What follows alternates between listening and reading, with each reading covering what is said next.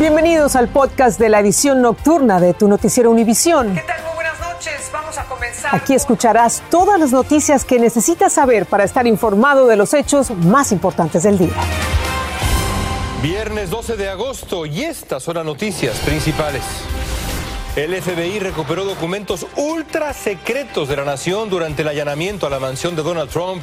Detectó tres delitos federales serios que se están investigando y que implican varios años de cárcel. El virus de la polio se estaría propagando silenciosamente en Nueva York tras encontrarse rastros del mal en análisis de aguas residuales.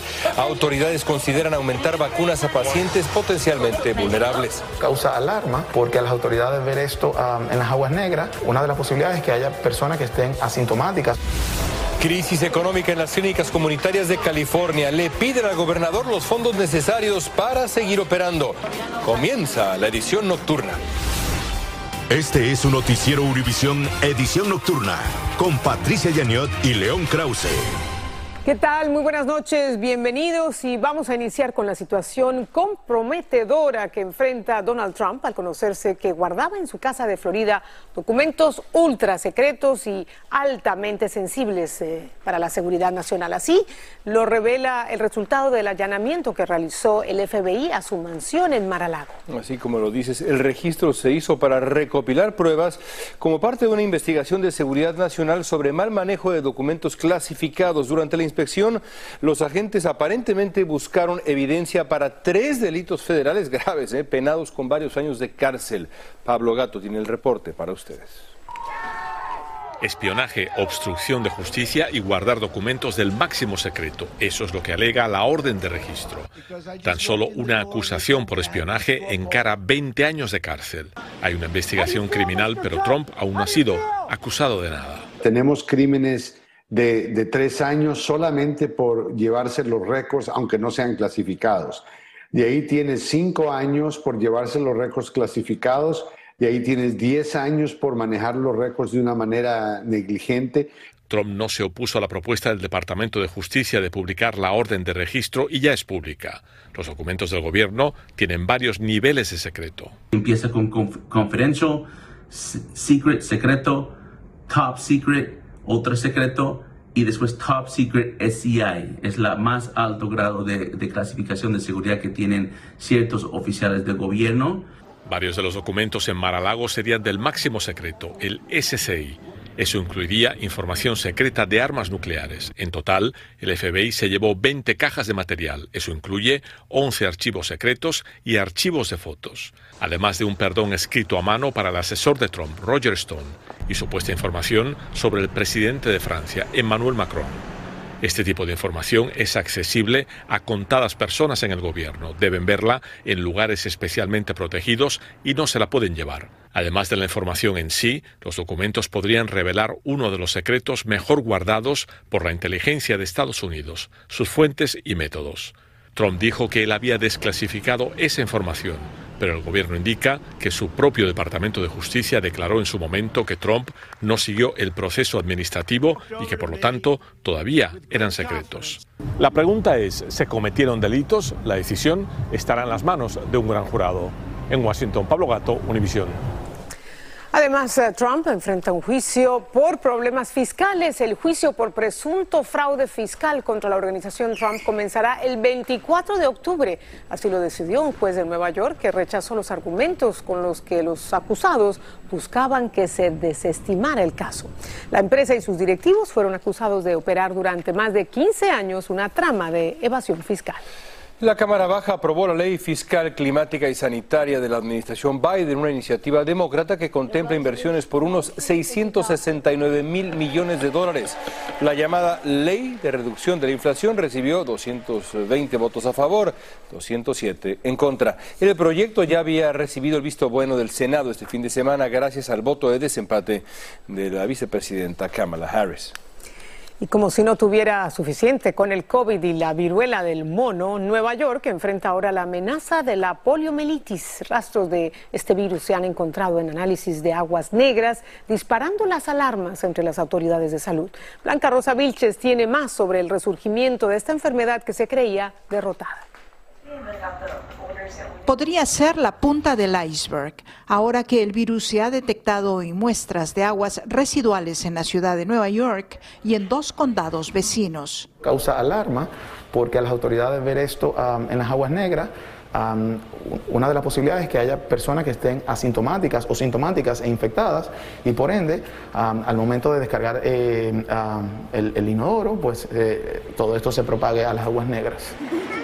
La propagación silenciosa del virus de la poliomielitis en Nueva York está llevando a los Centros para el Control y la Prevención de Enfermedades a considerar vacunas adicionales para algunas personas. En junio, el único caso de polio se encontró en Rockland, un condado neoyorquino con una tasa de vacunación contra la polio increíblemente baja. A quien le da polio le afecta en su estructura física y no, no es bueno no ponerle la vacuna a los niños. Hay que ponerle, ser precavido y ponerle todas sus vacunas.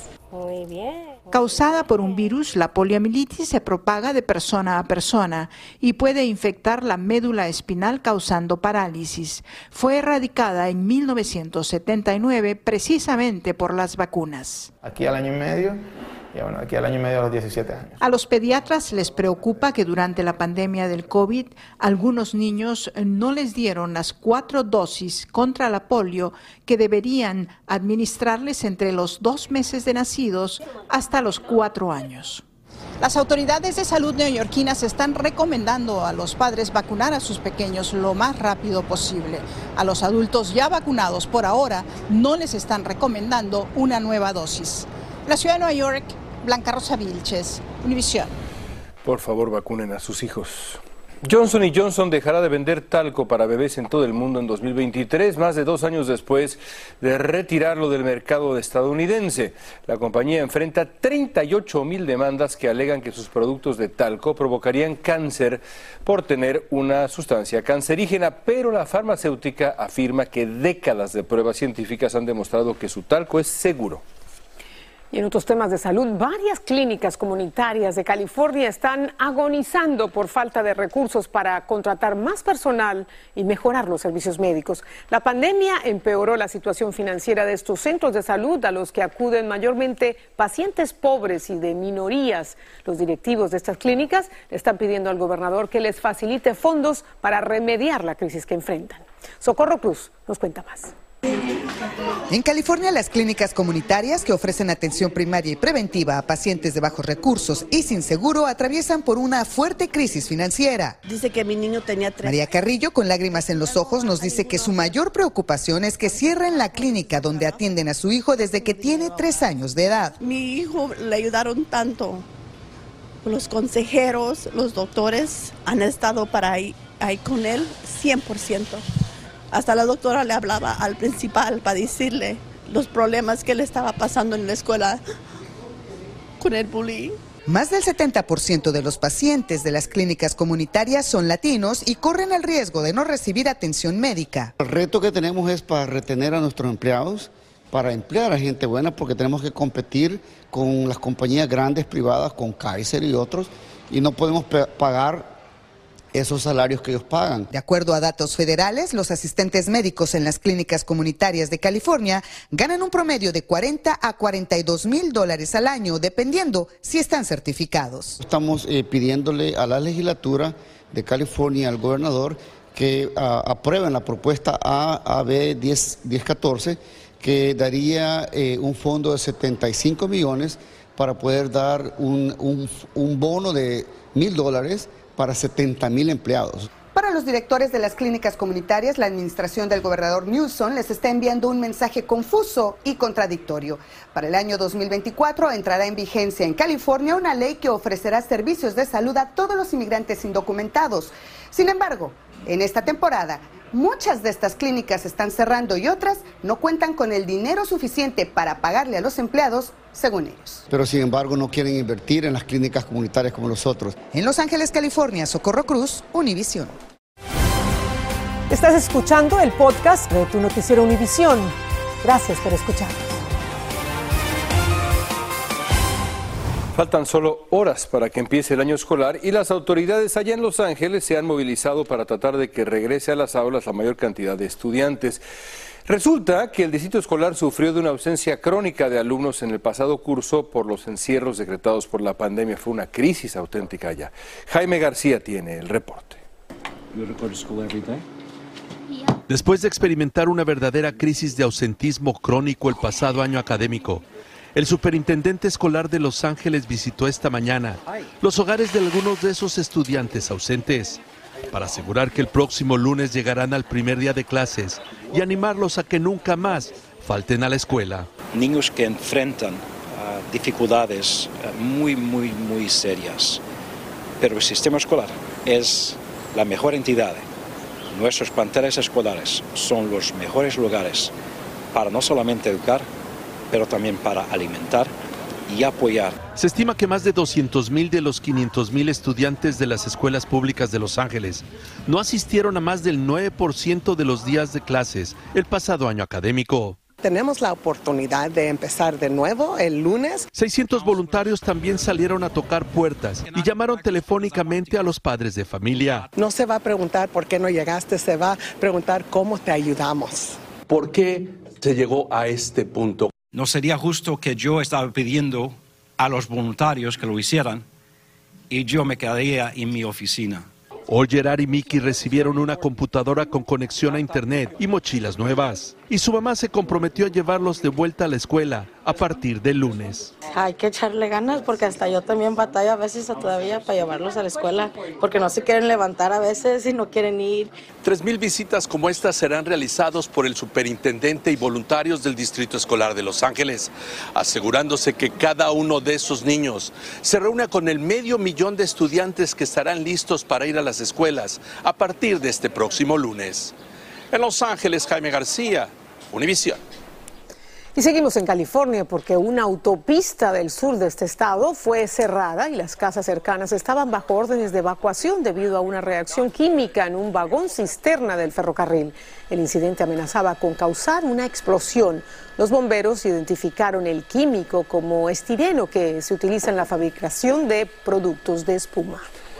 En un intento por frenar los cruces de migrantes por su territorio, Arizona ha empezado a colocar contenedores de carga para cerrar un camino libre cerca del muro fronterizo. Las autoridades dicen estar cansadas de las promesas incumplidas del gobierno de Joe Biden de clausurar esa zona. Arizona tiene previsto cerrar tres vías libres a los costados del muro fronterizo. El conocido ex sheriff Joe Arpaio, que dejó su cargo hace casi seis años en medio de problemas legales, perdió la contienda por la alcaldía de Fountain Hills en Arizona, donde vive.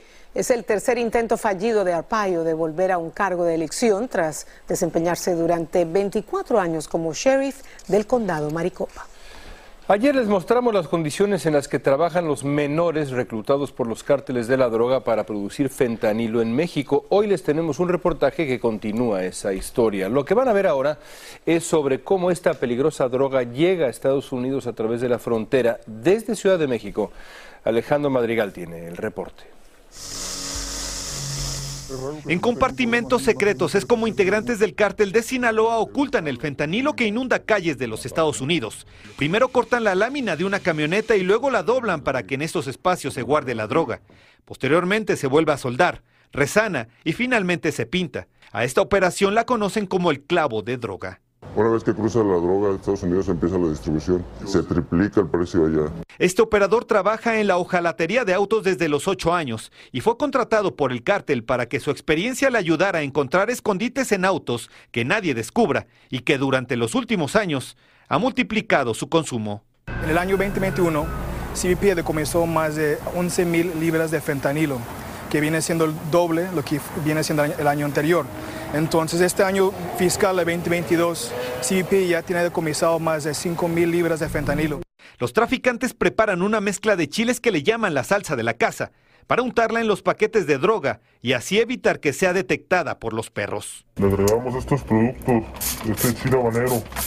Con este ni los perros lo huelen, se acercan y, y se van. A la camioneta le caben 40 libras y hacen varios viajes a la semana desde Culiacán hasta la frontera de Tijuana. Es un riesgo siempre cruzar la, la mercancía. Ya nomás queda que el, el, el, piloto se la rife. Los presidentes Biden y López Obrador se comprometieron a crear un grupo operativo para reducir el tráfico de fentanilo, pero que con estos métodos continúa llegando a su destino. En Ciudad de México, Alejandro Madrigal, Univisión. Familiares de los 15 venezolanos muertos en un brutal accidente en Nicaragua finalmente podrán sepultarlos tras una larga espera por la repatriación de los cuerpos. Entre las víctimas hay una pareja que deja huérfana a una niña de apenas dos años quien sobrevivió a la tragedia. Francisco Urrestieta habló con familiares del padre de familia que pagó muy caro sus anhelos de progreso. Es el triste final del sueño de Jordan Castellanos, un joven de 26 años quien junto a su esposa fallece en un accidente de bus en Nicaragua, junto a otros 13 migrantes venezolanos. Viajaban hacia los Estados Unidos buscando una vida mejor. Su cuerpo ya está en Ciudad Ojeda, su pueblo de origen en el occidente venezolano, donde su familia le despide en medio del dolor, sin alivio, sin consuelo y con lágrimas corriendo en muchos rostros. Tenían ya seis años sin verle desde que Jordan emigrara a Panamá con 20 años. La crisis económica en ese país le deja sin trabajo e impulsa su sueño de ir a Estados Unidos, a buscarse la vida, con una promesa a su hermana que no pudo cumplir. Yo tenía esa ilusión y la sigo teniendo aquí de que yo decía, yo tengo seis años sin ver a mi hermano, por fin lo voy a ver. Su madre había hablado con Jordan 20 minutos antes del fatal accidente del bus, en el que murió protegiendo a su hija de dos años, a quien consiguen debajo de él. sobrevive y sigue aún bajo la custodia de las autoridades nicaragüenses. Dios mío, si yo acababa de hablar con mi niño, los 15 cuerpos de los migrantes venezolanos fallecidos fueron ya traídos al país y entregados a sus familiares. Tres de ellos eran de esta misma ciudad y aunque no se conocían, iban a bordo de ese fatídico viaje en el autobús que terminó robándoles sus sueños. Decenas de venezolanos también han perdido la suya en este trayecto mortal por América Central rumbo hacia Estados Unidos en busca del mismo sueño que Jordan, tener una vida mejor. En Ciudad Ojeda, Venezuela, Francisco Urreistieta, Univisión. El Salvador, considerado uno de los países más violentos del mundo, asegura estar disminuyendo el número de homicidios debido a la guerra que el gobierno le ha declarado a las pandillas. Varias organizaciones denuncian que las medidas del gobierno de Nayib Bukele se prestan para cometer abusos y atentan contra los derechos humanos de los pandilleros. En Janiot PM hablé con un diputado del partido Gana quien respalda la pena de muerte la persona, sea pandillero o no, que mate a un soldado o a un policía, debería de, pasar pena de muerte, porque realmente no hay otra forma más de que cuidemos a esos héroes que son los que de verdad andan jugándose la vida por nosotros. Se pierdan Yanio TM este y todos los domingos a las 8 de la noche por VIX.com. El gobierno de Colombia y el Ejército de Liberación Nacional oficializaron la reanudación de las negociaciones de paz en Cuba detenidas desde 2019. El anuncio fue hecho en La Habana por el alto comisionado de paz, Danilo Rueda. Las partes coincidimos en la necesidad de reiniciar un proceso de diálogo con hechos que demuestren a la sociedad colombiana y al mundo que esta voluntad es real. La reanudación de los diálogos de paz fue una de las promesas de campaña del presidente Gustavo Petro, quien apenas tomó posesión el pasado domingo. Un día después de la jornada violenta en Ciudad Juárez, Chihuahua, y en la misma semana donde se reportaron sucesos similares en Jalisco y Guanajuato, la violencia azotó Así, el estado de Baja California. Usuarios en redes sociales dieron a conocer estas imágenes, videos de bloqueos, vehículos incendiados en diversos municipios de Tecate, Tijuana, Mexicali, todo el norte de Baja California. Los reportes señalan que hombres encapuchados obligaron a pasajeros a descender de vehículos de transporte público para luego prenderles fuego. México. Bueno, no hay cumpleaños que se celebre sin un buen pastel, una buena tarta, ¿no? Y la empresa Lego está de fiesta por su aniversario número 90 y este pastel que ven tiene 94.128 piezas de Lego, ni una más ni una menos. El fabricante de juguetes danés celebra 90 años y el pastel tiene nueve capas, una por cada década, y son sus empleados los que se han encargado de armar esta tarta. Una forma muy especial de celebrar lo logrado y seguir construyendo el futuro, ladrillo a ladrillo. ¿Se podrá comer? No hay que morderlo. Yo como padre de mm. niños pequeños, se los digo con claridad. Gracias, buen fin de semana. Así termina el episodio de hoy de Tu Noticiero Univisión. Gracias por escucharnos.